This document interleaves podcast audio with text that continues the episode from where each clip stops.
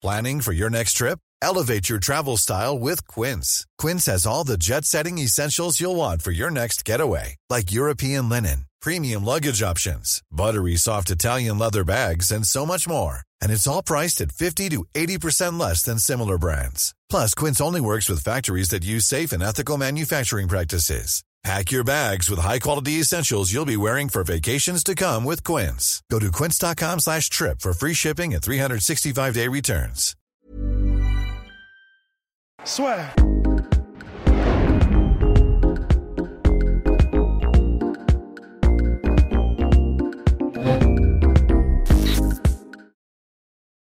Oumar Sy, bonjour. Bonjour. Alors, on va revenir un petit peu sur ta carrière, sur comment est-ce que tu en es venu au MMA, parce que d'après ce qu'on a compris, en gros, c'était pas exactement le plan que tu avais depuis le début, c'est pas le truc auquel tu pensais depuis tout petit, etc. Est-ce que tu peux nous décrire un petit peu d'où tu viens, comment t'en es venu au MMA et comment t'en es venu en faire ta carrière? D'accord. Ben, moi, euh, je viens de Clichy, euh, le 92. Voilà, j'ai j'ai grandi à Clichy, je suis né à Clichy. Euh, j'ai eu des parents qui m'ont mis euh, très rapidement dans, le foot. Donc euh, c'était un sport collectif, voilà. Et euh, j'ai toujours eu, j'ai toujours été au foot, mais euh, en parallèle, j'allais quand même à la boxe avec mes, potes du quartier pour pouvoir se défouler et puis savoir qui était le plus fort, tout ça, parce qu'on était un, gros groupe d'amis. Surtout ce groupe d'amis, ben, il n'y en a pas beaucoup qui ont continué les arts martiaux. Après, voilà, je suis arrivé à un certain âge où il fallait que je me décide entre le foot et, et faire ma vie, en fait. Donc, j'ai préféré faire ma vie parce que je, voilà, je voyais que le foot, euh, c'était pas forcément fait pour moi. Euh, donc, j'ai continué à faire ma vie et tout ça. Et euh, j'allais toujours à la boxe. Et dans cette team-là du quartier, il y avait des cours de grappling, de lutte. Mais franchement, je je pensais pas du tout au MMA. Et en fait, au bout de quelques mois, ben, on m'a proposé un combat qui s'est annulé. Mais euh, j'ai quand même continué à m'entraîner. Et en fait, pour moi, euh, ça a été une formalité de, de m'entraîner. En fait, c'est devenu une hygiène de vie, comme quelqu'un qui va à la salle de, de fitness. Et euh, ben, j'en suis arrivé à, à faire mon premier euh, combat professionnel.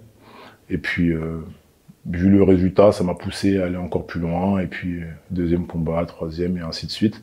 Mais euh, je pensais vraiment pas. Je sais, comme, je sais vraiment pas comment j'ai fait pour en arriver à, à là aujourd'hui, où j'en suis. Parce que euh, on, on me considère comme reconnu, mais moi, je pense que j'ai fait que cinq combats. Et pour le moment, je me suis fait plaisir. Donc, euh, je vois pas qu'est-ce que j'ai fait de, de bien à part- à part aller combattre et me faire plaisir. Voilà.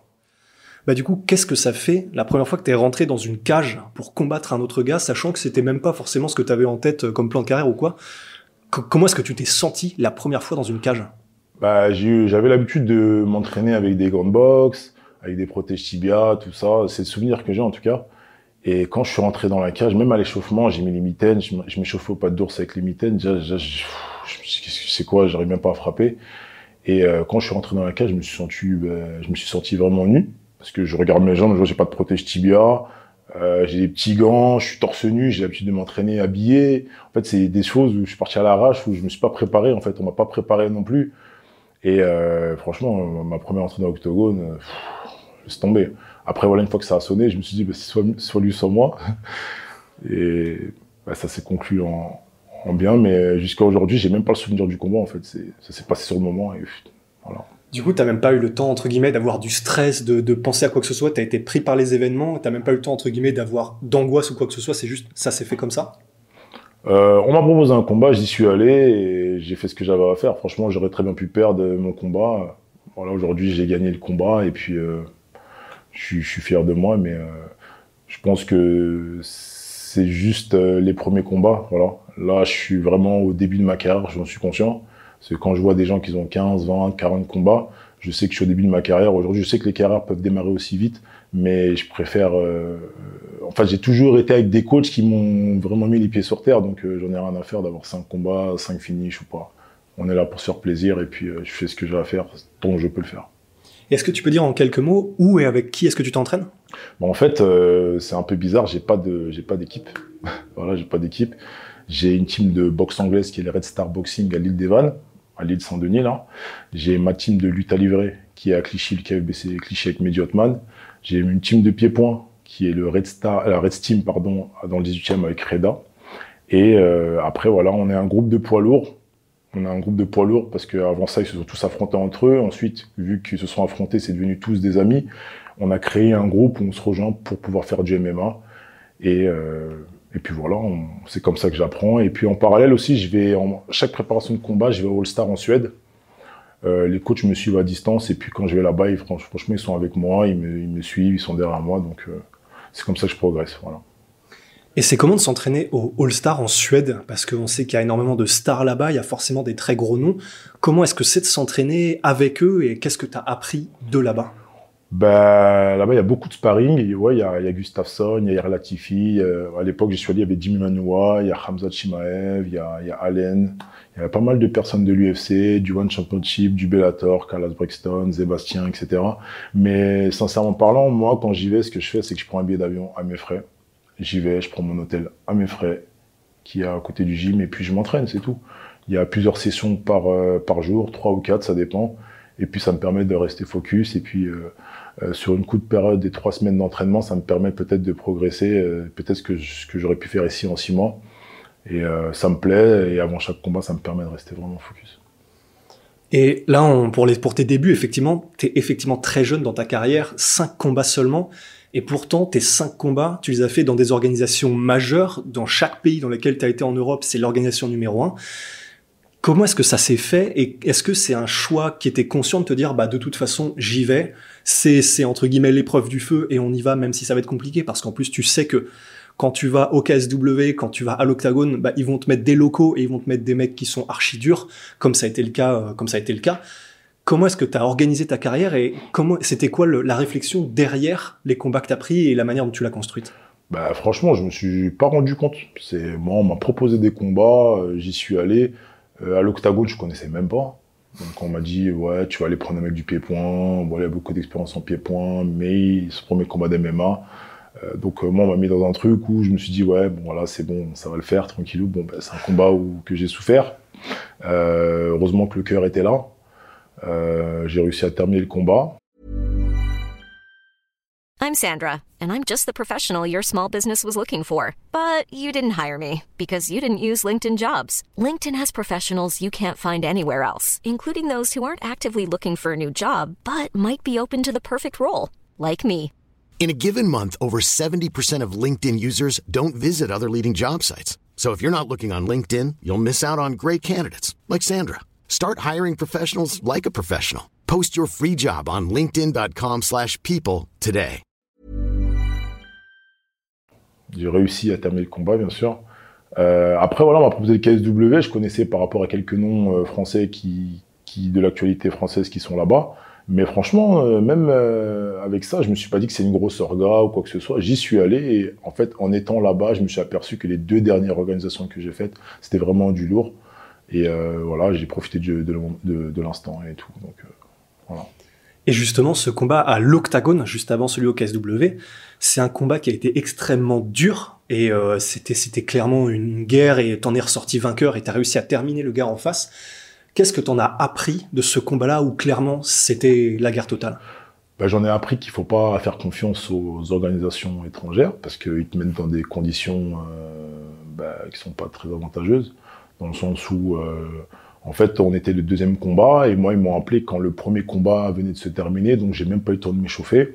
Donc ils m'ont appelé, on est allé, et je pensais que, je pensais en fait finalement que ça allait le faire, et franchement, euh, c'était un peu dur. J'en suis conscient, et après voilà, donc en regardant la vidéo, ça m'a permis d'apprendre de mes erreurs. Par exemple, même en striking, il était plus au-dessus de moi techniquement, mais je pense que j'aurais quand même pu rivaliser avec lui. Et euh, c'est ce qu'on avait mis en place pour le KSW, parce que c'était un puncher. Mais euh, c'est lui qui, a fait une erreur de, parcours, je pense, et du coup j'ai réussi à finir le combat euh, très rapidement. Mais sinon, euh, j'apprends de mes erreurs, et puis c'est comme ça qu'on progresse. J'aurais très bien pu perdre le combat et, aussi apprendre de, mes erreurs, mais j'ai gagné avec le cœur et j'ai aussi beaucoup appris. Et justement, c'est vrai qu'on a l'impression que tu, entre guillemets, tu es à l'aise dans l'adversité, alors que, encore une fois, tu es très jeune dans ta carrière c'est pas des trucs qui, sont naturels puisque c'est pas des trucs auxquels tu penses depuis que t'es petit ou quoi que ce soit. Tu, tu te prépares pas mentalement. T'arrives, quatrième combat pro, tu fais une guerre. Où est-ce que t'as été chercher le, le, le fait que t'abandonnais pas? Il, était hors de question que tu lâches quoi que ce soit. D'où ça vient ça? Euh, ben, Comme je dis, c'est le cœur. Après, quand je, je, je, je donne tout ce que je peux. Mais même avec ça, je me suis pas rendu compte. Moi, on arrive voilà, au deuxième tour. Mon coin, il me dit, Omar, tu t'es mangé un knockdown. Je dis, c'est quoi un knockdown C'est-à-dire que même avec mon quatrième combat, je ne savais même pas ce que c'était un knockdown. Il me dit, si t'es tombé. Je dis, ben non, je suis pas tombé. Il me dit, si t'es tombé. Je dis, ben non, je suis pas tombé. Il me dit, ok, ok, récupère. Donc, je récupère. Et à la fin, je regarde le combat si je vois que je suis tombé. Donc, en fait, j'étais même pas lucide. Euh, je me suis même pas rendu compte, en fait, du combat. En fait, je continue à foncer, à foncer, à foncer, mais je me suis même pas rendu compte de ce qui s'est passé. Quand j'ai gagné, pour moi, euh, j'avais dominé tout le combat, alors qu'en vérité, j'ai dominé juste la fin. Donc, euh... voilà, mais non, je pense que c'est le cœur qui, c'est le cœur qui parle, c'est tout. J'ai toujours été un combattant dans l'âme, même à travers les sports de combat. Euh, voilà, j'ai fait des travaux qui sont, qui sont compliqués à me lever très tôt le matin, tout ça. Donc, euh, je suis en bâton et, et je lâcherai rien. Et c'est quoi justement ce qui, pour l'instant, est le plus compliqué pour toi dans ta carrière à négocier? Que ce soit en termes d'entraînement ou peut-être en termes des choses que t'attendais pas, qui sont vraiment compliquées et tu te dis, ben, j'espère que ça s'améliorera, mais là, c'est ce qui, c'est ce qui est entre guillemets le plus gros obstacle à mes progrès, à ma carrière. Euh, ben, c'est là juste l'aspect financier, je pense. Euh, Aujourd'hui, ce qu'il faut savoir, c'est que je parle pas beaucoup moi via les réseaux sociaux, mais euh, j'ai préféré réserver ma vie exclusivement pour au MMA. Voilà, je travaille quand même à, à côté, mais c'est très réduit. Bon, j'arrive quand même à gagner ma vie, mais c'est vraiment très très réduit. Mais je préfère m'entraîner le matin et le soir à un rythme comme ça. Et puis dès qu'il y a un combat, ben, je balance à quatre entraînements, trois entraînements par jour. Mais je pense que c'est l'aspect financier aujourd'hui qui, qui me pose problème. Parce que j'ai pas d'équipementier, j'ai pas de sponsor, euh, j'ai des sponsors qui m'accompagnent pour les combats, mais j'ai pas de sponsor dans la vie comme je vois les gens quand ils vont à l'étranger s'entraîner, on leur prend tout en charge, tout ça, j'ai rien du tout. Quand je dois m'entraîner, je m'entraîne, je vais acheter à Decathlon ou je vais au magasin de boxe pour acheter mes shorts et tout ça, et puis voilà. Et ben là, ça progresse à vitesse grand V, ta carrière. Ben, vu que c'est pas quelque chose auquel, encore une fois, tu pensais depuis tout petit, mais est-ce que tu as quand même une idée de où tu veux arriver? Est-ce que l'UFC te fait envie? Tu parlais du KSW. Qu'est-ce qui te fait envie? Est-ce que tu as un plan de carrière pour la suite? Bah, le plan de carrière, en fait, il est écrit. Il me reste trois combats au, KSW. Là, ils m'ont libéré pour le, le RS Fighting. Donc, euh, c'était plus pour faire plaisir à mes proches, tout ça, combattre à la maison. Euh, le plan de carrière, bah, comme tout le monde, la finalité, c'est l'UFC.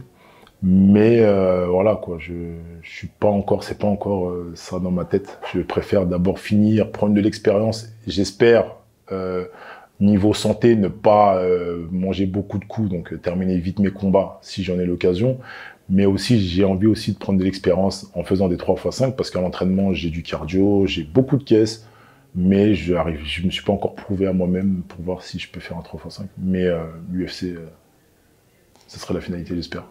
Et euh, bah, pour Arès, justement, le combat que tu vas faire contre Paulin Béguet, c'est à quelques kilomètres de chez toi, c'est juste à la maison. Ça va être devant un public qui est euh, bouillant et la salle va être remplie. Qu'est-ce que ça te fait? Est-ce que t'es est-ce chaud? Est-ce que ça te ça te motive? Ou est-ce qu'au contraire euh, t'es en mode bon ça rajoute quand même de la pression? Bah, j'appréhende, j'ai, tous mes proches qui vont venir, voilà, que ce soit des collègues de travail, que ce soit les potes du quartier, les cousins des cousins, euh, mes potes, ma famille, ma belle famille, tout ça, ma femme. Ils vont tous venir, donc j'appréhende de, de les décevoir. Mais euh, non, sinon ça va, ça va, ça va. Je suis bien préparé, comme d'habitude. Voilà, on n'est pas connu, mais euh, je suis avec des gens qui sont exceptionnels. Donc même si aujourd'hui euh, certains pensent que j'ai un niveau dans le MMA, je suis pas tout seul. Je suis avec ces gens-là et c'est grâce à ces gens-là que j'en suis là. Donc euh, je, je, peux que être serein. Oh, merci, merci beaucoup. De rien. Impeccable. C'est cool.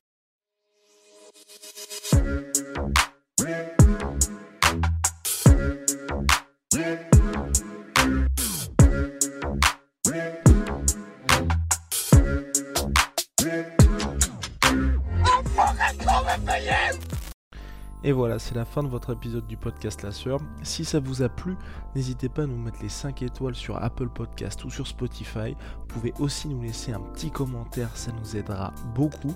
Et si vous voulez aller plus loin avec nous, vous tapez La Sueur sur toutes les plateformes ou sur les réseaux sociaux, vous nous trouverez. Et là, vous nous écoutez très certainement en audio. On est aussi en vidéo sur YouTube, mais également sur Snapchat. Là encore, vous tapez la sueur et on sera là. Merci de votre fidélité et à très vite pour de nouvelles aventures.